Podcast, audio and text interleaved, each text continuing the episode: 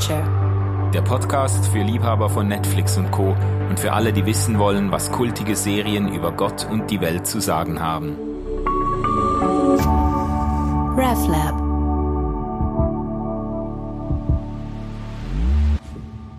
Ja, liebe Freundinnen und Freunde der Popkultur, herzlich willkommen auf meinem Podcast Popcorn Culture. Mein Name ist Manuel Schmid und ich unterhalte mich jeden Monat mit interessanten Personen über ihre Lieblingsserie auf Netflix und Co. Und wir, wir sprechen darüber, was diese großen und kleinen Geschichten zu unserem ganz normalen Leben zu sagen haben, über Gott und die Welt aussagen. Heute haben wir jemanden hier, der schon mal hier war war, mit dem ich mich schon mal unterhalten habe, niemand Geringeres als Thorsten Dietz, once again. Herzlich willkommen, Thorsten. Schön, dich hier zu haben. Wir haben uns schon unterhalten über äh, Game of Thrones und äh, heute geht's weiter. Ähm, nicht mit äh, Zauberer und Drachen, aber doch auch irgendwo mit Fabelwesen oder mit, ähm, mit düsteren Figuren. Worum geht's heute, Thorsten? Heute machen wir eine Expedition in meine Jugend. Es geht um Stranger Things. Stranger Things, das ist, ähm, ja, letztes Mal, als wir über Game of Thrones äh, gesprochen haben, das war so das Flaggschiff von HBO, von diesem äh, Sender. Und Stranger Things ist eigentlich so das Flaggschiff von Netflix, könnte man sagen. Oder eines der Flaggschiffe, eine der erfolgreichsten Serien, äh, die man auf Netflix überhaupt finden kann. Stranger Things, worum geht's hier? Was ist das, Thorsten? Ja, ich sagte schon Expedition in meine Jugend. Es ist eine 80er-Serie, möchte man meinen. Ja, habe ich doch schon oft gesehen und sowas. Und das Besondere daran. Ja, es, es geht los mit vier Jungs, mit vier nerdigen Jungs.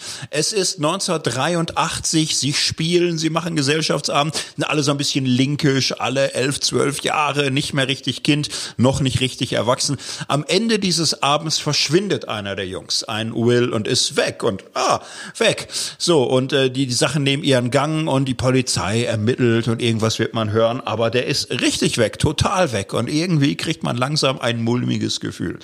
Die Mama dreht äh, vor Angst bald durch, kann man sich vorstellen. Es ist ein Horror, es ist ein Horror, den ich mir selbst immer vom Hals halten muss. Allein die Vorstellung uh, und, und so, also er spielt mit Urängsten. Mein Kind ist weg. Es ist eine Serie für, für Jugendliche, vor allem aber auch für Erwachsene, weil viele Elternängste natürlich angetriggert werden mit dieser ganzen Erfahrung. Die anderen drei Jungs lassen jetzt aber nicht locker und, und wollen rausfinden, was ist passiert, wo war er. Sie finden im Wald, ja, nicht ihren Freund, sie finden aber ein Mädchen, wahrscheinlich ein Mädchen, einen jungen Menschen mit sehr kurzen Haaren. Es ist ein Mädchen, merkt man irgendwann. Die hat kein Zuhause, die hat keine Eltern, die hat nicht mal einen richtigen Namen. Sie hat eine Elf tätowiert auf die Hand, also nennen sie sie Eleven in Englisch, Elfie in der deutschen Fassung. Und die sagt, die wüsste irgendwas über ihren Will. So, die ganze Story geht ihren Gang, man kriegt zweierlei Handlungsstränge raus. Zum einen, Elfie war ähm, eingesperrt, offensichtlich von regierungsnahen Behörden, die versucht haben, mit ihr was zu machen, sie zu manipulieren. Und wer häufig ins Kino gilt, dem hilft jetzt X-Men.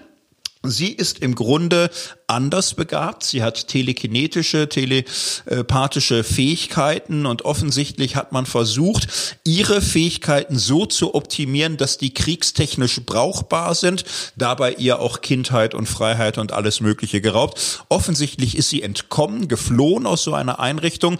Die Jungs verstecken sie auch, weil sie sagt, und ich weiß, wo Will ist. Ähm, ein weiteres Mädchen verschwindet, eine Barbara, und jetzt nimmt die Sache ihren Lauf und man kommt mit.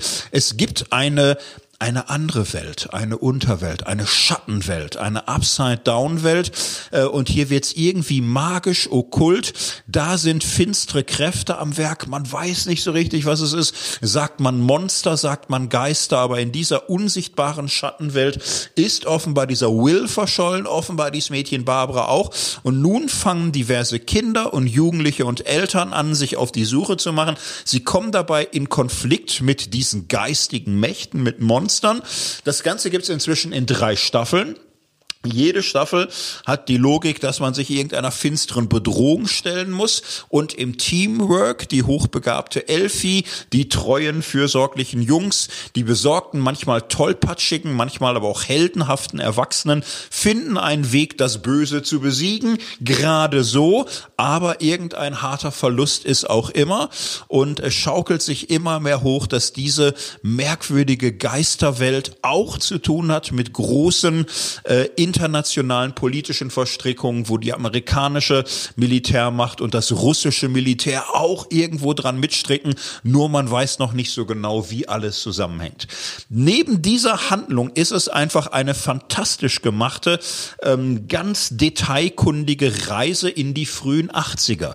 Es passt alles, die Musik stimmt, die Kleidung stimmt und warum auch immer, die 80er Jahre sind unser aller Darling-Jahrzehnt. Ich weiß gar nicht warum, ich bin 71 geboren, also nur schön war es da gar nicht. Aber im Rückblick hat es was, was Heimliches irgendwie. Die Musik, der Sound, die Mode. Es war irgendwie so die Welt vorm Krieg. Die Welt vor der großen Zeitenwende 89, 90. Die Welt, wo man wusste, ja, gibt Probleme, aber sie haben zu tun mit Westen und Osten, rechter Block und linker Block, links und rechts und alles war irgendwie überschaubar und irgendwie war es auch eine gruselige, aber auch heimliche Welt. Die Serie spielt das fantastisch aus. Sie schildert äh, Eltern-Kind-Konflikte dramatischer Art, Pubertätskonflikte erste Liebesräusche, aber auch erste Liebesfrustration und macht daraus einen so unterhaltsamen, humorvollen, feinfühligen und charmanten Cocktail, dass ich jedem sagen würde, schau Stranger Things. Ich schätze mal, du wirst es nicht bereuen. ja, also Thorsten, das muss ich jetzt mal einfach so abfeiern, äh, diese Zusammenfassung, die du hier gegeben hast, äh, das, äh, das ist jetzt eine ganz großartige Einführung, äh, nicht nur in Stranger Things, sondern auch in äh, die Rahmenhandlungen und Themen ähm, und die Ästhetik, die da angesprochen wird. Eigentlich, das ist schon deutlich geworden, eigentlich handelt es sich um ein, eine Horrorserie. Also es ist eigentlich im Horror-Genre angesiedelt gespielt. Die beiden Produzenten, die Duffer Brothers, Matt und Ross Duffer heißen die, glaube ich, die sind nicht wahnsinnig bekannt gewesen vorher. Die haben ein paar Horrorsachen gemacht, so aus dem Horror-Genre. Und äh, das hier äh, fällt auch in diese Sparte, ist aber jetzt, lebt jetzt nicht davon, dass das Blut durch die den Bildschirm spritzt und so, sondern eher von diesen Thriller-Elementen, von diesen, äh, von diesen äh, äh, auch Angstmomenten, diesen Spannungsmomenten. Und die Charaktere werden sehr, sehr gewissenhaft und vorsichtig entwickelt und entfaltet eigentlich sehr, sehr stark auch anzusehen, wie sich die Figuren entwickeln. Natürlich auch wörtlich im Sinne von, wie sie älter werden jetzt durch diese drei Staffeln hindurch. Es ist, äh, da werden aus Kindern dann eben junge Erwachsene irgendwo im Verlauf dieser drei, vier Jahre. Äh, das ist schon faszinierend auch mitzukriegen.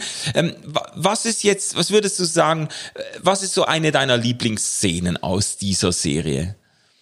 Lieblingsszenen ist schwer zu sagen. Ich, ich, ich mag die großen Bögen dabei. Ich würde mal äh, so sagen, ich finde Elfis Entwicklung ähm, schon faszinierend. Sie ist ja am Anfang total fremd in dieser Welt. Sie kennt nichts, gar nichts. Und es ist ja alles unheimlich und unvertraut. Und sie hat ganz kurz geschorene Haare. Sie ist fast mehr Tier als Mensch. Und ähm, ja, sie hat Grund. Äh, sie hat Schreckliches erlebt. Es, es gibt realen Horror in ihrem Leben. Aber sie entdeckt nach und nach naja, schöne Sachen. Schöne Anziehsachen, schöne Menschen, Freunde. Sie entdeckt Vertrauen. Und ich finde diese Momente wie Elfie äh, vermenschlicht, wie sie auftaut, wie sie äh, erste Liebesszenen erfährt, erste schmerzhafte Sachen, aber auch erste Girls Power und zu sagen, jetzt lassen wir uns die Jungs doch mal egal sein, jetzt gehen wir shoppen und jetzt probieren wir mal was und, und ja. so. Ich finde diese Metamorphose Elfies, dieses Ankommen im Leben, Ankommen in der Freude, Ankommen in der Gemeinschaft, das finde ich sehr, sehr schön ausgeführt und da gibt's viele kleine warmherzige Szenen, Humor humorvolle Szenen, wo man sich kaputt lacht, heimlich knutscht, schnell die Tür zumacht, wer, tut als wäre nichts, dass der Vater nicht dahinter kommt. Das ist alles ganz bezaubernd Ja. und das mag ich sehr. Ja, bezaubernd äh, wäre für mich auch das Stichwort für meine Lieblingsszene jetzt aus äh, diesen drei Staffeln. Ich finde äh, diese der Schluss der zweiten Staffel. Da gibt's so eine, da gibt's so einen Tanz irgendwie von der Schule, machen die einen, einen Tanzabend oder so Snowball Snowball Dance nennen die das, glaube ich. Und das ist, ich weiß nicht warum genau, aber das ich finde das unglaublich berührend gemacht. Also da spielt dann so dieses dieses Lied äh, Every wie heißt es? Every breath I take, every take, step, mhm. äh, every breath you take, genau. Every step you take, I'll be watching you oder so. Und dann spielt das im Hintergrund und dann dann dann die die Protagonisten, die, die Jungs und eben die äh, Eleven und Max und so, die die sich da kennengelernt haben, die fangen dann an zu tanzen miteinander und es ist irgendwie in einer Art und Weise inszeniert, die äh, irgendwie berührt, so diese diese kindliche Unschuld, mit der sie sich begegnen, dann kommt es zum ersten Kuss zwischen zwischen äh, ähm, zwischen äh, Eleven und äh, ähm, wie heißt der nochmal?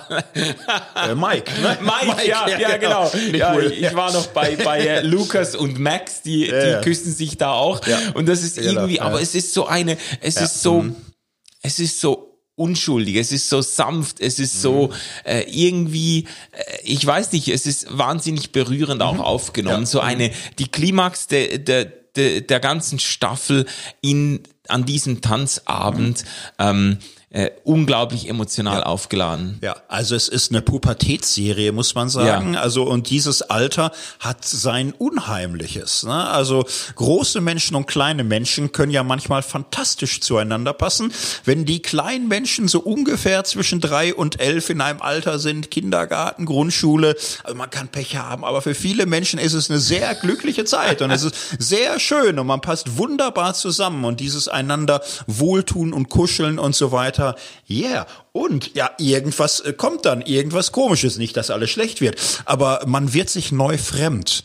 Äh, Die Eltern werden den Kindern fremd. Sie haben sie angehimmelt. Auf einmal sind die Alten komisch, befremdlich, verstörend. Die merken das. Die eigenen Kinder werden ihnen fremd. Sie entgleiten ihn. Und es ist so dieser Horror des Pubertierens, der Horror des Verlierens, des Kontaktes, wo man dachte, wir waren uns doch so nah, was ist hier los? Und das auf allen Seiten und gleichzeitig Pubertät, Leute, mit denen man gespielt hat, mit denen muss man jetzt tanzen. Und das ist alles sehr verstörend und aber auch sehr feinsinnig gemacht. Also diese Coming-of-Age-Linie in Stranger Things ist äh, wunderbare Balance-Seite zum Horror, zum Grauen und Ja. das macht diese Serie, finde ich, so zauberhaft, Ja. dass das in ein schönes Gleichgewicht kommt.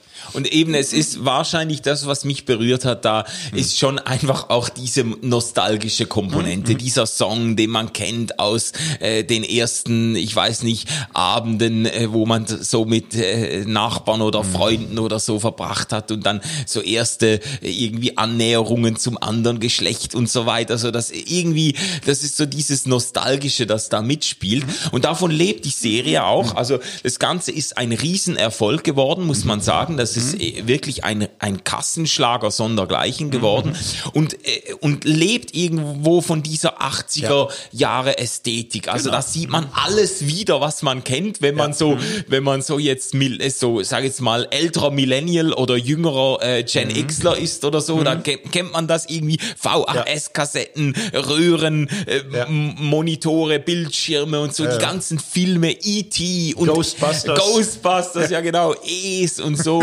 Und natürlich auch diese Synthi-Sounds. Ich bin da, ich bin da durch äh, Stranger Things, bin ich auf eine äh, Synthwave-Welle ähm, äh, äh, gekommen. Ich habe jetzt auf, auf Spotify die ganzen äh, Synthwave-Playlists Ah, ja. abonniert und höre mir das rauf und runter. Das ist irgendwie, es ist einfach das das kreiert eine Atmosphäre, das kreiert, das, es holt einem irgendwie Ja, zurück genau. in, in, in äh, die Vergangenheit und ähm, hat auch zu dem 80er Jahre Hype beigetragen, der so die letzten Jahre überhaupt kennzeichnet.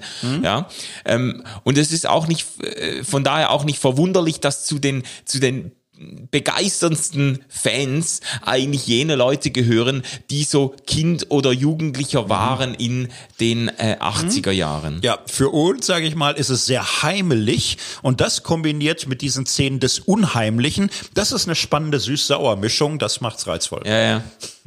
Man könnte sich natürlich fragen jetzt, was, was es denn ist, was uns jetzt äh, so zurückzieht. Mhm. Du hast das schon angedeutet, eben irgendwo mhm. äh, äh, waren die Dinge doch noch einfacher oder man hat sie einfacher mhm. wahrgenommen. Vielleicht waren wir auch einfach jünger und einfacher ja. gestrickt damals ja. oder so, aber man hat das Gefühl gehabt, da war die Welt noch weitgehend so in Ordnung oder die Bedrohungen waren klar identifizierbar ja. und so. Und, und heute ist irgendwie alles drunter und drüber und super komplex komplex geworden mhm. und man hat Einsicht in, in das riesige, gigantische Mobile, das sich mhm. äh, Welt und Gesellschaft nennt. Man mhm. zieht an einem Ende und alles wackelt, ja. Und mhm. damals habe ich das Gefühl gehabt, so, ja, eben, ich habe das noch sehr vielleicht auch einfältig wahrgenommen, die Zeit, aber es tut manchmal gut, so daran zurückzudenken. So, ja. Ja, ähm, Vielleicht kommen wir auf inhaltliche Motive zu sprechen. Du hast das schon deutlich gemacht in deiner Einleitung eigentlich, dass, dass die, die ganze Serie sehr stark von diesem Motiv der Angst lebt. Mhm. Und äh, das wird von den Produzenten auch ausdrücklich bestätigt. Also sie, äh, nach ihrer Aussage haben sie Stranger Things eigentlich entwickelt aus der Inspiration durch einen anderen Film. Da spielt Hugh Jackman mit, irgendwie aus 2000, whatever, 2013 oder so. Mhm. Ein Film, äh, in dem ein Vater erlebt, wie seine Tochter entführt wird und dann die ganzen Emotionen, die er durchgeht, diese Verlusterfahrung und dann dieser Versuch, die Tochter wieder zu finden und mhm. so.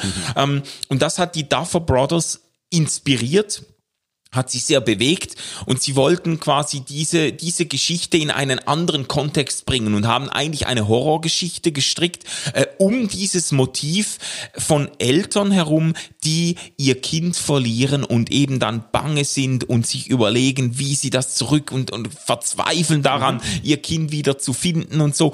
Und äh, da, das ist eigentlich diese, dieses Motiv der Angst ist mhm. eigentlich äh, auch nach Aussage der Produzenten im Zentrum dieser Serie und gehört natürlich eh zu den Zentralmotiven des Horrorgenres. Also mhm. äh, äh, Horror, da geht's um unsere tiefsten Ängste, die dann mhm. eben visualisiert werden.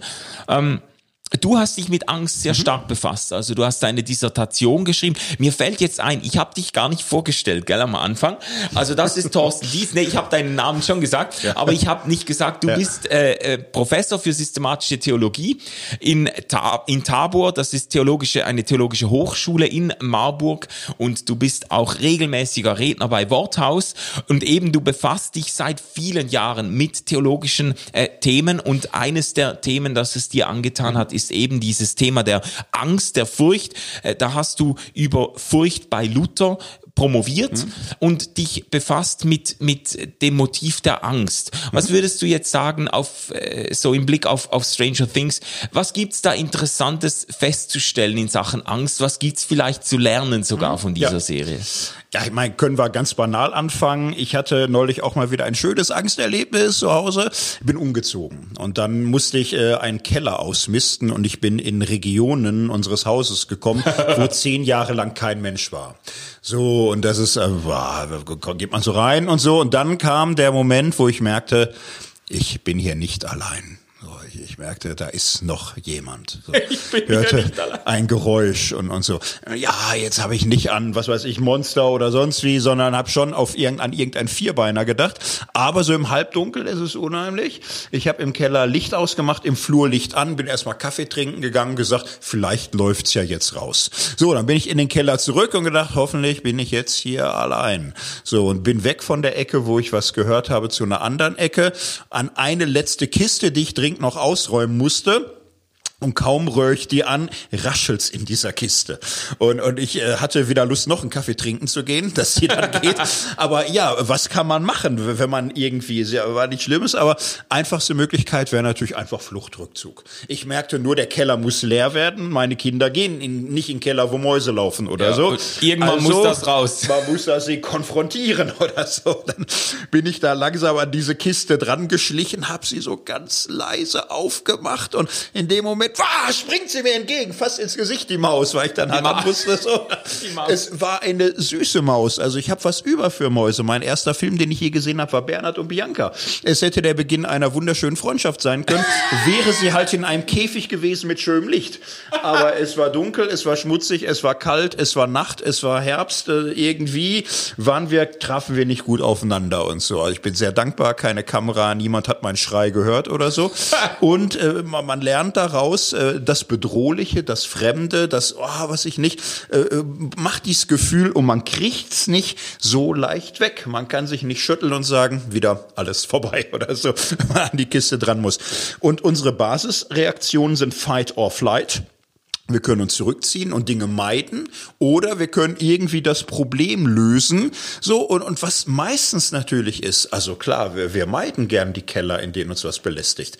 Äh, wir, wir, wir können Ja. gerne Dinge liegen lassen, die uns Stress machen, wo wir das Gefühl haben, das überfordert mich jetzt, das ist mir zu viel, da komme ich an eine Grenze. Lassen wir. Unendlich viel Leben besteht damit, äh, dass wir Dinge vermeiden, verdrängen, verschieben, anderen zuschustern, einfach lassen. Probleme wachsen dadurch, aber wir tun's. Man kann versuchen, das Problem zu lösen. Manchmal macht man es dann sinnlos aggressiv und schießt mit Kanonen auf Spatzen oder so, aber es sind so unsere beiden elementaren Zugriffsmöglichkeiten, Flucht oder Angriff. Es gibt eine dritte Möglichkeit im Umgang mit Menschen, Kooperation. Man kann Probleme komplexer lösen, das ist mit Mäusen jetzt schwierig, die war nicht kooperationswillig, aber mit vielen sozialen Problemen wird man ja sagen, hm, versuch's doch mal mit Kooperation, mit Gespräch, mit Dialog. Das ganze Ding ist, dass wir oft Ängste lösen auf unterkomplexe Art und Weisen, eben durch Flucht oder Aggressivität. So, und ähm, ich habe ja meine Arbeit über Angst bei Luther mal geschrieben vor vielen Jahren. Das Interessante ist, Luther hat ja extreme Ängste bekommen, äh, viele nicht. Für viele, äh, die hatten gar keine Angst. Warum? Weil ganz viele Verrichtungen geholfen haben, dass sie keine hatten. Sie hatten Ablass und sie haben gebeichtet und sie hatten die Heiligen, sie hatten die 14 Nothelfer, sie hatten Zehntausende von Schutzheiligen, die sie angerufen haben. Sie haben extrem viel Zeit ihres Lebens dafür eingesetzt, keine Angst haben zu müssen. Ja. Menschen tun viel, um keine Angst haben zu müssen. Sie fliehen, sie verdrängen, sie verleugnen oder sie machen eben alle möglichen Kompensationen, Ersatzhandlungen, Zwangshandlungen, wie auch immer. Luther ist durch seine Hypersensibilität in einen Bereich gepusht worden, wo das nicht mehr funktioniert hat. Und seine ganze reformatorische Theologie gibt eine neue Antwort auf die Angst, wo ich meine Angst nicht irgendwie stillstelle durch unzählige religiöse Leistungen, die dem bedrohlichen Gott mir vom Leib halten sollen. Und das Interessante im Umgang mit der Angst ist tatsächlich, wie gehen wir damit um? Äh, flüchten wir, verdrängen, verleugnen wir, stellen wir uns, werden wir aggressiv? Das wäre das andere große Ja. Problem. Äh, spiegeln wir irgendwelche Feinde uns in die Luft, gegen die wir kämpfen können, gegen die wir glauben, uns verteidigen zu können? Oder finden wir einen konstruktiven Weg, uns unseren Ängsten zu stellen und mit ihnen umzugehen? Ja. Also, es gibt ja eine Schlüsselszene, um auf Stranger Things zurückzukommen. Es gibt äh, eine Schlüsselszene meiner Meinung nach, äh, die sich mit dem Thema Angst befasst. Und zwar ist da der Bob Newby heißt er. Das ist der neue Freund von der von der ähm, Joyce. Äh, Joyce äh, Byers. Äh, genau. Und der ist da im Auto und fährt den Will Byers herum, der Junge, der in der ersten Staffel eben in die dunkle Seite gezerrt wird und seither immer wieder auch heimgesucht wird von solchen Backflashes oder von solchen Einbrüchen der Finsternis in sein Leben und so äh, und davon auch geplagt wird. Und äh, die unterhalten sich dann und der, der Bob Newby erklärt dem Kleinen, dem Jungen, äh, erklärt er dann, ja, er hätte früher auch immer wieder Albträume gehabt. Als kleiner Junge wäre er geplagt gewesen von Albträumen. Er hätte immer denselben Traum gehabt, ein Clown, der ihn heimsucht oder der auf ihn zukommt und ihm einen Ballon, äh, Ba- Ballon anbietet. Ähm, das ist eine äh, witzige Referenz auf äh, Es, auf den Film It, ähm, wo genau diese Szene auftritt. Eben der, der, der Clown, der bietet seine Ballons an und sagt, do you wanna have a balloon, kiddo? Und das, äh, das das nennt er dann als, erzählt er als seinen Albtraum, der ihn immer wieder heimgesucht hat. Und er ist diesen Clown nicht losgeworden, bis er ihn gestellt hat, bis er quasi sich ihm entgegengesetzt hat und, gesagt hat, go away, geh weg, verschwinde hier. Und dann wäre der Clown verschwunden und er hätte die Albträume nie mehr gehabt. Und er gibt das dem äh, Will Byers als wohlgemeinten Ratschlag äh, mit äh, im Umgang eben mit diesen Heimsuchungen, mit diesen Ängsten. Und äh, jetzt, ähm, du hast von verschiedenen Möglichkeiten gesprochen, mit Angst umzugehen. Äh, das war doch eigentlich ein ganz netter Ratschlag mhm. von ihm.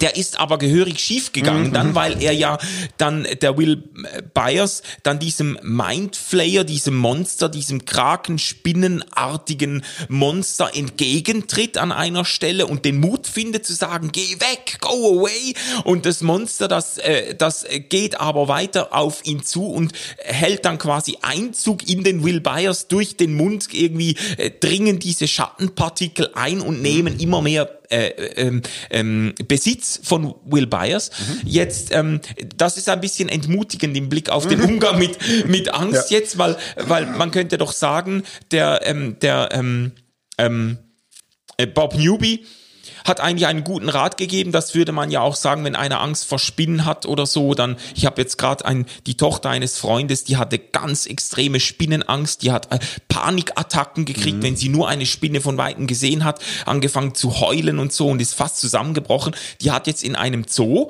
hat die, der, der Zoo in Basel bietet das an, mhm. so mhm. Desensibilisierungskurse mhm. für Spinnen. Da habe ich jetzt das Video geguckt, das hat mir dann die Mutter ganz stolz gezeigt. Da, da kriegt also eine mhm. Vogelspinne diesem Mädchen Mädchen den Arm hoch und bis zur Schulter, ja. Und äh, die, das war Ergebnis ja. einer fünfstündigen Desensibilisierung, Umgang ja. mit einer ganz krankhaften Angst vor Spinnen. Mhm. Ähm, äh, das, das sind jetzt alles irgendwie Umgangsformen, die haben aber bei dem äh, mhm. Will Byers nicht wirklich viel gebracht. Nee. Also ja, keine ja. Desensibilisierung und auch das Go Away hat nichts genützt. Mhm. Äh, wo ist, was ist hier schiefgelaufen? Ja, man muss den Bob erstmal in Schutz nehmen. Also, denn was geht in Stranger Things ja erstmal schief? Die ganzen Erwachsenen ignorieren das Problem. Ja. Sie wollen nicht wahrhaben, dass da irgendwas Unheimliches sich zusammenbraut. Sie stecken kollektiv den Kopf in den Sand. Ob von der Presse angefangen, vom, vom Bürgermeister, äh, Schule, die Erwachsenen verdrängen und vermeiden und dadurch wird das Problem immer größer. Insofern eigentlich ist der Rat gut. Jetzt muss man aber unterscheiden. Der Rat ist immer hundertprozentig gut bei äh, neurotischen Ängsten. Ja. Also Ängsten vor, vor Spinnen, vor, was weiß ich, hohen Aussichtspunkten, vor Reden in der Öffentlichkeit. Angst davor, von allen gesehen zu werden oder Angst davor, gar von niemandem gesehen zu werden und so. Bei solchen Ängsten hilft immer Face Your Demons. Stell dich deiner Angst, probier es mal, sprich Leute Angst, rede öffentlich. Ja, spüre die Angst. So, äh, mach, was weiß ich, Atemübungen, mach irgendwas ja. und du wirst sehen, Angst ist völlig untödlich. Äh, in der Angst wird die, wird sie immer größer, wenn du dich der Realität stellst. Die Realität ist längst nicht so hart, wie die Angst sie schwarz zeichnen kann. Das heißt, für alle neurotischen Ängste ist das der Rat der Wahl, nicht bei allem wirklich gefährlichen. Das mit der Vogelspinne kannst du machen. Mit einem völlig ausgehungerten Raubtier würde ich es nicht empfehlen. No, das wird da keiner machen. Und ja. das ist bei Will Byers ja das Problem. Ähm, offensichtlich hält Bob das für eine neurotische Angst und sagt, komm, drüber reden, stell dich dem oder so. Aber es ist eine reale Gefahr. Und dieser realen Gefahr ist der Junge so nicht gewachsen, er kommt in dieser Gefahr um. Da hätte es einen anderen Rat gebraucht. Ja. Ja, also die Unterscheidung zwischen Phobien, man spricht von Phobien, ja, äh, Dinge, die neurotisch sind, wo, wo man aber sagen muss, das ist eigentlich, das ist von der Realität nicht abgedeckt. Die mhm. Ängste sind in keinem Verhältnis zur tatsächlichen Bedrohung. Es gibt aber tatsächliche Bedrohungen. Mhm. Äh, ja bei denen Angst ein absolut angemessene, eine absolut angemessene mhm. Reaktionsweise ja. ist. Jetzt, ähm, du hast über Furcht bei Luther äh, geschrieben, hast dann aber auch den Bogen weitergespannt, hast das auch ein bisschen äh, psychologisch äh, angeschaut und dann zum Schluss so eine Art Theologie der Angst ähm, in gerafften Zügen dargestellt, mhm. so den systematisch-theologisch versucht zu zeigen, was heißt es eigentlich äh, christlicherseits, theologischerseits mit Angst umzugehen. Ich mhm. finde das interessant, weil, äh, weil ich schon auch ein bisschen so mit aufgewachsen bin, so Angst ist eigentlich ein Pfui-Wort. Mhm. Angst ist eigentlich, das ist äh, christlicherseits das, was definitiv nicht sein sollte. Man mhm. sollte sich nicht fürchten, man sollte keine Angst haben. Mhm. Angstvolle Gedanken muss man loswerden, wegdrücken, wegbeten, äh, ignorieren, ähm, runterdrücken, was auch immer. Fast ein bisschen wie bei, oder ganz ähnlich wie bei Zweifeln. So mhm. Zweifel, das ist, das geht nicht, das ist die Antithese zum Glauben. Mhm. Angst auch irgendwie. Das ist, mhm. Angst ist das Gegenteil von von mhm. Glauben. Und ähm, wenn ich dich richtig verstanden habe, dann gehst du einen anderen mhm. Weg auch in deiner äh, Theologie der Angst und würdest das auch äh, nicht so stehen lassen als schlechtinige Antithese oder gegen äh, gegen ähm, Produkt. Genau, das halte ich für sehr gefährlich, ehrlich gesagt. Es, äh, ich habe oft gehört dann als Christ, ja, fürchte dich nicht. Als Christen müssen wir keine Angst haben. Wir gehören dem Herrn, der stärker ist als alle Herren dieser Welt. Wer auf Gott vertraut, der braucht sich nicht zu fürchten. Ja. In ihm ihm bin ich sicher, in ihm fürchte ich mich nicht. Und ganz viele Lieder würden einem ja einfallen. So, und die werden ja auch gern gesungen. Und ich habe jetzt eine, eine, eine gewisse Angstbegabung. Ich hatte immer das Gefühl, singe ich nicht laut genug? Warum funktioniert das nicht? Man, man kriegt dann irgendwie so, so einen gewissen Druck, müsste man völlig angstlos und, und sonst wie. Mit in meiner Beschäftigung mit Kirchengeschichte, aber auch mit der Bibel, habe ich im Grunde gemerkt, dieses ganze Ideal ist falsch. Dies Ideal, man dürfe keine Angst haben. Äh, Luther ist es irgendwann so gegangen, dass er großen Trost darin fand, dass es bei Gethsemane heißt, dass Jesus anfing zu zittern und zu zagen. Denn er wusste gleichzeitig, Jesus war ohne Sünde. Das heißt, man kann in großer Angst sein und von Gott ungetrennt. Angst trennt nicht von Gott. Angst ist nicht Sünde. Angst ist nicht schuldhaft. Angst ist äh, eine sehr vernünftige Einrichtung im Menschen. Angst ist ein Gefahrensensorium. Ohne Angst wären wir alle längst tot. Und äh, das Problem kann sein, dass dieses Sensorium übersensibel wird, Dinge ja. zu stark aufbläht, zu feinfühlig wird, aber letztlich äh, wird man sich immer mit seiner Angst befreunden müssen. Angst als solche ist gesund und gut und die Lösung ist da nicht, sie schnell loszuwerden, sondern äh, Angst in einem angemessenen Ausmaß zu akzeptieren. Viele Menschen werden angstlos dadurch, dass sie aggressiv werden.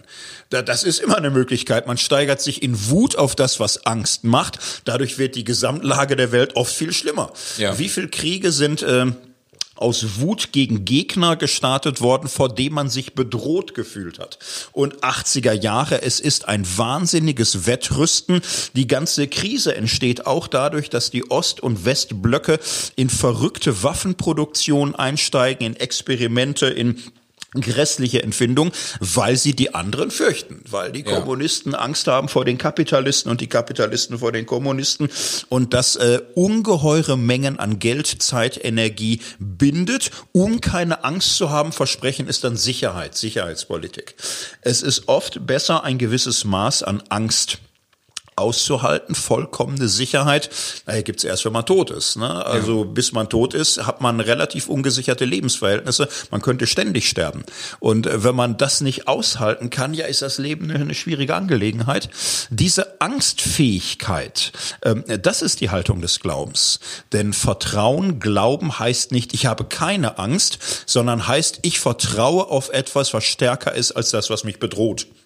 Jesus sagt, in der Welt habt ihr Angst, aber seid getrost, ich habe die Welt überwunden. Das Ängstigende wird ja ausdrücklich genannt. Ja. Es wird auch nicht verboten, aber es ja. wird relativiert. Ja, also eine eigentlich realistische Einz mhm. Einschätzung in der Welt. Habt ihr ja. Angst? Mhm. Äh, das ist eigentlich gegen eine pauschale Verurteilung von Angst mhm. einfach oder eine, eine Entgegensetzung von Angst zum Glauben mhm. äh, spricht, mit der ich aber doch irgendwo aufgewachsen bin. So, das ist schon, äh, und daran scheitern ja auch viel, also viele Leute scheitern an diesem Anspruch, ich darf keine Angst haben, ich sollte keine Angst haben, weil Leute immer wieder äh, von Ängsten heimgesucht werden. Ja. Manchmal mhm. neurotisch, manchmal auch vielleicht mhm. äh, angemessen oder berechtigterweise. Ähm, kennst du, vielleicht um das ein bisschen persönlich zu machen, kennst du Ängste aus deinem eigenen Leben oder was sind so äh, Punkte, wo du sagst, da bin ich der Angst selber begegnet, vielleicht ja. noch über die äh, Begegnung mit der Maus hinaus?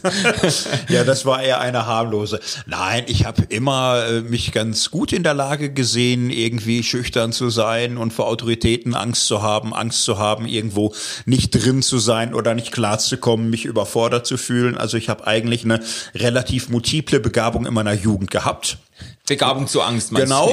und äh, habe gemerkt, man kann natürlich ähm, das Ganze absenken, indem man sich vielen Dingen nie stellt, indem man sich zurückzieht. Also man kann in Schonräume des Lebens flüchten, wo es gut ist, aber es ist eigentlich nicht gut. So und äh, man kann manchen Dingen einfach durch Schritte ins Unbekannte, durchs Unvertraute entgegentreten. Und ja, man hat Angst, aber man reift auch an den Erfahrungen, dass es gelingt. Und das mit der Realangst würde ich schon auch mal ähm, ernst nehmen. Also wir hatten in der Familie auch äh, schwere Diagnosen für ein Kind, hatten Operationen, hatten diverse Dinge, die für uns alle sehr belastend waren. Und das sind sehr reale Dinge. Da kann man das gegenteilige Ding machen, sich zu, zu viel auf Google bewegen und alles googeln, was man hat und was kommen könnte ja. und Probleme und Google Krisen. Doktor. Und hier ist äh, im Grunde falsch, zu tief und zu stark in die Dinge einsteigen. Man muss auch Gegenmächte finden, Gegenhalt, innere äh, Gegenlichter, die einen herausreißen aus diesen Spiralen des Dunklen, des Finsteren. Und das ist bei der Angst so faszinierend. Was bei manchen Ängsten hilft, ist bei anderen völlig verkehrt. Ja. Manchmal musst du dich einer Angst entziehen, dass sie dich nicht runterzieht. Und äh, manchen Ängsten kannst du dich durch Handeln stellen und du wirst meistens erleben, es ist halb so schlimm. Ja. Ich habe das, ich habe das vor allem erlebt, interessanterweise, als ich mich so äh, äh, auf Menschen eingelassen habe, also äh, Stichwort Ehe und Familiengründung auch, als, äh, als ich mein Leben quasi geöffnet habe für Menschen, die mir mhm. noch wichtiger sind als ich selber, da habe ich angefangen, Ängste zu entwickeln. Mhm. Ich hatte das früher nie, aber als ich geheiratet habe da in den ersten Ehejahren, plötzlich hat mich so die Angst beschlichen, als meine Frau einmal äh, abends ein bisschen länger im Ausgang, länger äh, äh, weg mhm. war, ähm, ausging, da habe ich, da habe ich plötzlich Angst, es mit Angst zu tun gekriegt mhm. und gedacht, ja, was ist denn? Da habe ich sie angerufen und ja, ist gar nicht drangegangen und so. Und dann, dann, dann bin ich da in eine, das äh, war mir bisher völlig fremd, bin ich in eine Angstspirale abgesunken und habe wirklich, also als sie zurück gekommen ist, da habe ich schon, da, da, da ist die in meiner Fantasie schon tausend Tode gestorben, mhm. ja. Und dann, als wir Kinder gekriegt haben, da, da, da ging das nochmal los, so die Angst auch um, äh, um unseren ersten Sohn im ersten Jahr, da habe ich dann äh, alle möglichen eben Gruselgeschichten mhm. auch von Kindstod und so gehört. Mhm. Das ist ja jetzt nicht in dem Sinn neurotisch, das ist eine reale mhm. Bedrohung. Das gibt's, kommt recht selten vor, mhm. aber äh, irgendetwas in mir hat mir gesagt, ja, du wärst ein guter guter Kandidat für das statistisch mhm. Unwahrscheinliche, ja. Mhm. Und äh, ich habe ich hab mir da oft Sorgen gemacht und mhm. wenn ich irgendwie das Gefühl gehabt habe, der atmet nicht mehr richtig oder nachts aufgewacht und ich musste einfach hingehen, um zu um zu hören, ob der noch atmet, weil mhm. äh, weil mich diese Angst wirklich so äh, bekrochen hat. Das ist schon ein also sehr sehr creepy, ein sehr sehr äh, ähm, äh, unangenehmes Gefühl, wenn man so merkt, wie die Angst in einem hochkriegt und wie Besitz ergreift von einem. Mhm. Also, äh, was, ich meine, ich bin das dann irgendwie, ich kann gar nicht genau sagen, wie ich das losgeworden bin. Einerseits, das hat sich irgendwie mehr ausgewachsen, mhm. als dass ich jetzt sagen könnte, ich habe das jetzt äh, mhm. äh, mit einer bewussten Strategie bewältigt oder so. Mhm. Ähm, aber äh, ein gesunder Umgang mit Angst jetzt im Sinne mhm. einer Theologie der Angst. Mhm. Ähm, du hast gesagt, Glaube als Angstfähigkeit, also dass man, dass man zum Glauben findet oder den Glauben festhält im Angesicht der Angst. Mhm, ja. Ich würde es bei Stranger Things vielleicht nochmal in drei Schritten probieren. Wie sind die denn erfolgreich? Also bis jetzt leben noch viele Hauptfiguren. Wie haben die das geschafft? Naja, ähm, die, die entwickeln ein gutes Mischungsverhältnis aus Selbstvertrauen und Fremdvertrauen. Sie, sie lernen mutig zu sein, über sich hinauszuwachsen mit dem, was ihnen Angst macht. Elfie muss mit ihren komischen telekinetischen Fähigkeiten klarkommen, die sind beängstigend. Sie lernt sie aber zu akzeptieren und zu gebrauchen. Ja. Andere, die Mutter von Will, die ist am Anfang ein panisches Hemd, aber sie wird zur Löwenmutter. Sie, sie wird tapfer, weil sie für ihren Jungen kämpft und, und sie traut sich etwas zu. Und jetzt könnten wir von vielen Jungs, die alle keine geborenen Helden sind, es sind so Außenseiter-Jungs, die Ja, am ja. Anfang alle eher gemobbt werden, sie entwickeln Selbstvertrauen. Das ist aber ein Prozess. Durch Risiko, Scheitern und Wiederprobieren entwickeln sie Selbstvertrauen und das allein reicht nicht. Sie müssen sich aufeinander verlassen. Sie müssen auf andere setzen und sich für sie öffnen. Das ist Risiko. Man wird manchmal auch enttäuscht. Man wird hängen gelassen. Aber sie schaffen es alle zu wachsen in diesem Kreislauf von Selbstvertrauen und Fremdvertrauen. Und jetzt ist das Spannende. Wie macht man es denn, wenn man es nicht hat? Wie macht man es denn, wenn man merkt, mir fehlt irgendwo, ich bin min, ich bin tief begabt in Sachen Selbstvertrauen oder ich bin äh, gehemmt, mich auf andere einzulassen, Ja. wenn das das Problem ist. Game of Thrones sprachen wir ja schon. Da stellt Brandon die Frage an seinem Vater: äh, Vater, wie kann man Mut haben, wenn man schon Angst hat? Die Ja. Antwort ist: Nur wenn man Angst hat, kann man auch mutig sein.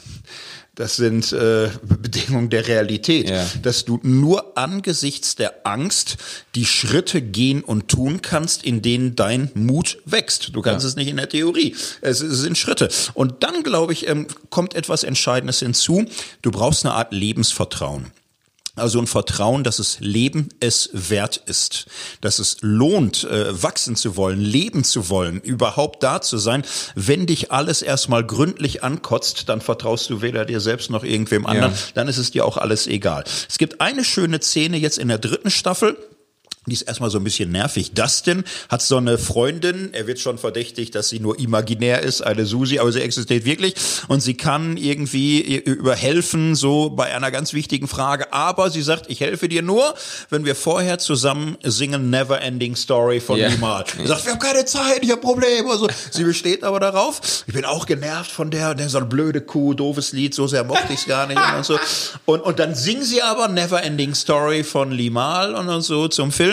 Und es ist super, es ist Flow und alle entspannen sich und es ist eine, eine super Szene. Und was entsteht in diesem Lied? Das Gefühl von Schönheit, von, von Geborgenheit, von Leben ist gut, Leben ist Flow. Es gibt einen guten Grund des Lebens und es lohnt sich dafür zu kämpfen. Ja. Das bleibt im Film säkular. Als Christ würde ich ganz schlicht sagen, Gott ist der Name für den Grund allen Lebensvertrauens. Gott ist der Name dafür, dass Leben einen guten Grund hat. Und weil es einen guten Grund hat, hat es ein Ziel, dass es lohnt, Dinge zu ertragen, Angst auf sich zu nehmen, schreckliche Dinge auch mal durchzustehen, weil es im Ganzen tausendmal lohnt. Und solches Lebensvertrauen ist das Medium, wo Selbstvertrauen und Fremdvertrauen wachsen kann. Glauben, beten, hoffen äh, sind das, was wir tun können, dass das Lebensvertrauen uns äh, so stärkt und schützt, dass wir Selbst- und Fremdvertrauen aufbauen können. Sehr, sehr schön, sehr schön gesagt. Auch mit diesem, äh, mit diesem dieser Szene, dieses Lied, das da gesungen wird, das irgendwo Hoffnung stiftet, irgendwo, das heißt ja dann äh, Never Ending Story und so, so diese diese Zuversicht, dass es dass es noch dass es noch weitergeht und so, dass es dass es zum Guten führt. Eigentlich ist das äh, eben, das ist auch ein äh, äh, christliches Motiv. Die, die Bibel entlässt ja die Leser mit diesem Bild der Offenbarung, der Let die letzten Kapitel, mit di diesem Bild einer Welt, in der, äh, heißt es ausdrücklich, keine Angstschreie mehr zu vernehmen sind. Also die Angst äh, wird quasi äh, äh, endzeitlich überwunden. Ähm, das wäre jetzt eine Brücke zu einem letzten Fragekreis, den wir vielleicht auftun könnten, nämlich äh, Stichwort Verschwörungstheorien. Also äh, bei Verschwörungstheorien ist ja eben nicht so sehr die endzeitliche Harmonie im Blick, sondern eher dieses Bedrohungsszenario. Und Stranger Things lebt auch von äh, Verschwörungstheorien. Das wird dann deutlich immer in diesen Rückblenden, wenn Elle, Elfie, ähm, Eleven gezeigt wird in ihren Kindheitsjahren. Da wurde sie in einem Laboratorium ähm, untersucht. Da hat man ihr auch schlimme Dinge angetan. Sie eben wurde von ihren äh, Eltern entfernt. Man hat ihr alles entrissen, um ihre telekinetischen Fähigkeiten anzuzapfen und so. Und das Ganze, wenn man das ein bisschen recherchiert, äh, das Ganze ist nicht völlig aus der Luft gegriffen, weil es hat auch, es, es gibt äh, zumindest Gründe ähm, anzunehmen, dass äh, die CIA tatsächlich ähm, Versuche gemacht hat in den äh, 70er, 80er Jahren äh, äh MK Ultra, MK Ultra, wenn man das mal äh, googelt, da kommt man mhm. auf ganz abenteuerliche Geschichten, die äh, doch äh, Grund zum äh, Glauben geben, dass äh, die, die Amerikaner sich da einiges erlaubt haben im Anliegen, es äh, offenbar im Anliegen ähm, bessere äh, Verhörmethoden oder das ultimative Wahrheitsserum zu entwickeln und so immer in diesem Bedrohungsszenario von, von äh, Russland und, und äh, oder Ost- und Westblock und so. Ähm, äh, um diese Geschichten ranken sich dann aber natürlich alle möglichen Verschwörungstheorien und überhaupt könnte man sagen, Verschwörungstheorien entstehen ja aus so einer Bedrohungslage, mhm. sind eigentlich Früchte der Angst von mhm. Menschen. Man hat Angst, man fühlt sich bedroht äh, und man strickt dann eine Verschwörungstheorie, die irgendwie das erklärt, was einem bedroht mhm. oder so. Ja. Ähm, ich habe manchmal das Gefühl, ich weiß nicht, ob du den Eindruck teilst, aber ich habe das Gefühl, zumindest ein Segment der Christenheit, vielleicht ein ein besonders konservatives, vielleicht aber auch ein besonders äh, frommes, hochreligiöses Segment ist erstaunlich oder erschreckend anfällig auf Verschwörungstheorien. Mhm, ja. Ich meine, der Mechanismus ist heute weit verbreitet. Er ist auch nachvollziehbar. Ähm, uns ist wohl in einer Welt, in der wir uns äh, glauben, zurechtzufinden, wo wir uns vertraut fühlen, irgendwo heimlich. Jenseits unserer Vertrautheitszonen ticken wir alle nicht mehr ganz sauber. Wir werden aggressiv, wir werden misstrauisch, wir werden unkreativ, unlustig. So, und, und wie wehrt man sich gegen eine Welt, die immer wieder unvertraut und unheimlich wird? Indem man kulturelle innere Gegenwelten schafft, indem man sich zurechtfindet und in deren Schutz man glaubt, der bedrohlichen Außenwelt entgegenzutreten. Man könnte sagen, Religion funktioniert so. Religion ja. ist eine gemeinsam geteilte geistige Gegenwelt gegen eine Umwelt, die als bedrohlich und unvertraut erlebt wird. Und das kann jetzt aber in verschiedene Richtungen kippen.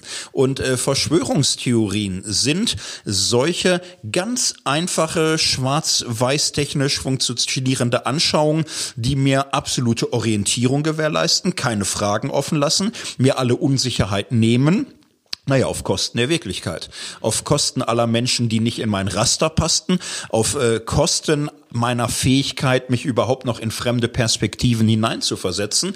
Wenn ich richtig von einer Theorie, die mir alles erklärt, erfüllt bin, will und kann ich nichts aufnehmen, was da irgendwie nicht reinpasst. Das macht Menschen äh, hart und engstirnig und, und grausam. Und äh, im Kalten Krieg ist das etwas, was Weltpolitik bestimmt. Ja. Äh, Weltpolitik wird getrieben von der Angst vor dem großen, bösen anderen, der gelben Gefahr, der roten Gefahr, dem bösen bösartigen Kapitalismus, die Mauer war auch ein antifaschistischer Schutzwall. So, also da steckt schon auch viel ihr sind letztlich drin. Das ist sehr weit verbreitet. Religionen sind anfällig dafür zu entgleisen, dass sie sich die Dinge so klar und eindeutig stricken, dass sie im, im Grunde für den Einzelnen sich innerlich gut anfühlen, weil er sich endlich wieder sicher fühlt, aber natürlich man nicht mehr wirklichkeitsgerecht leben und denken kann. Ja. Die Kunst besteht darin, in seinem Glauben, in seinem Vertrauen nicht mit verschlossenen Augen sich von der Welt abzuwenden, sondern im Vertrauen auf Gott mit offenen Augen die Menschen, die Wirklichkeit wahrzunehmen wahrzunehmen. Mit dem, was gefährlich ist, mit dem, was bedroht. Auch eigene Unsicherheit auszuhalten, dass ich nicht den nächsten Schritt immer schon weiß. Dass ich manchmal auch fragen muss, manchmal warten muss ich, bis sich Dinge klären.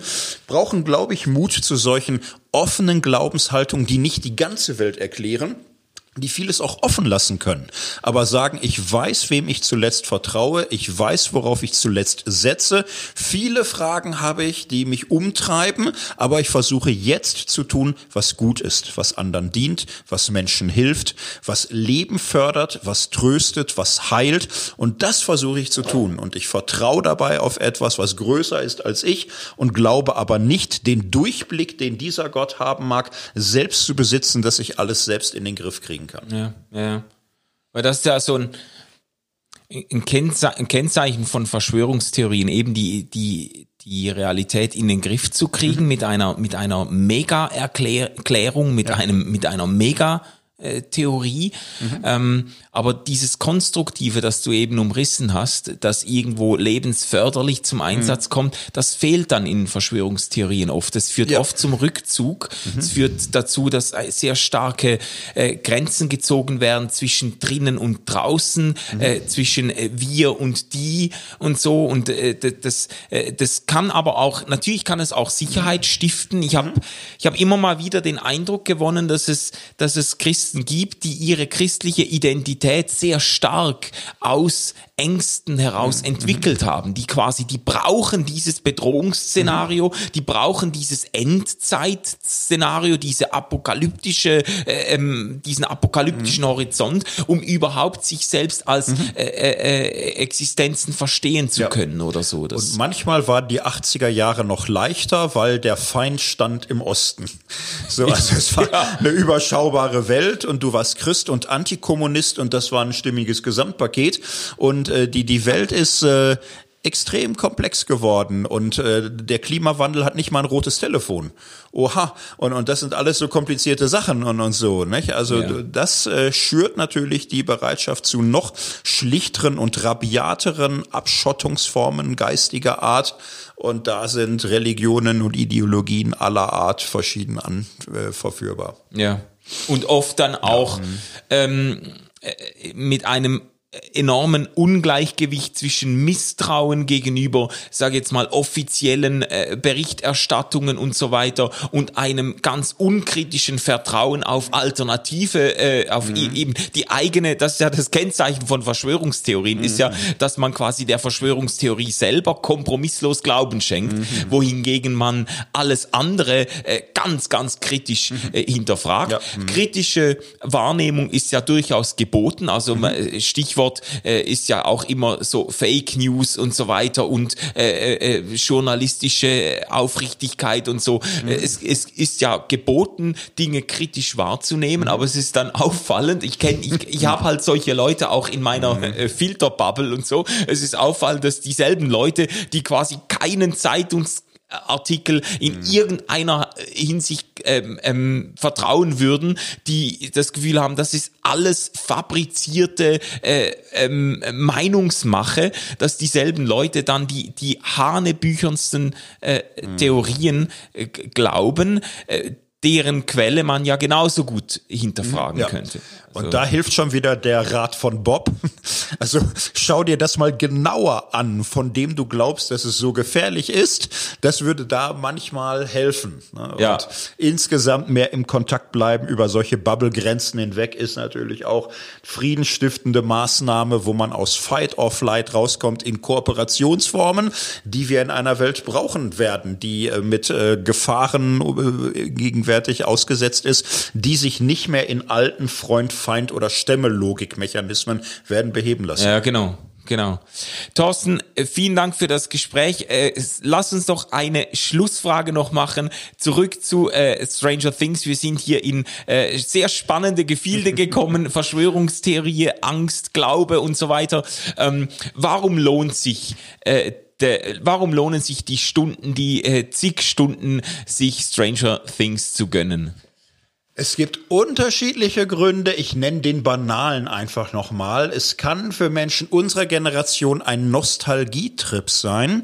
Und Nostalgie hat schon auch eine wärmende, heilsame Kraft. Wir kehren wieder ein bisschen zurück in äh, Kindheit und Jugenderinnerungen. Wir kehren wieder zurück in überschaubare Verhältnisse. Solche Fluchten haben auch ein bisschen was Stabilisierendes. Ich denke ja überhaupt, warum guckt man Horrorserien? Ich war Stephen King Leser bis dort hinaus aus in meiner Jugend. Warum macht man das?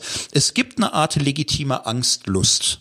So, man setzt sich in einem geschützten, überschaubaren Bereich bedrohlichen Gefühlen aus und, oh Wunder, überlebt es und gewöhnt sich daran und gewinnt dann Freude daran. Das ist wohltuend und es ist im Grunde so wie früher das Schaumbad am Samstagabend vor der großen Fernsehshow. Man geht in diese Welt, tankt bisschen auf, kriegt interessante Ideen und wird hoffentlich etwas mehr bereit, sich eigenen realen oder neurotischen Ängsten auch im wirklichen Leben zu stellen, denn davon handelt diese Serie. Das ist ein Statement. Vielen Dank, Thorsten, für dieses super Gespräch.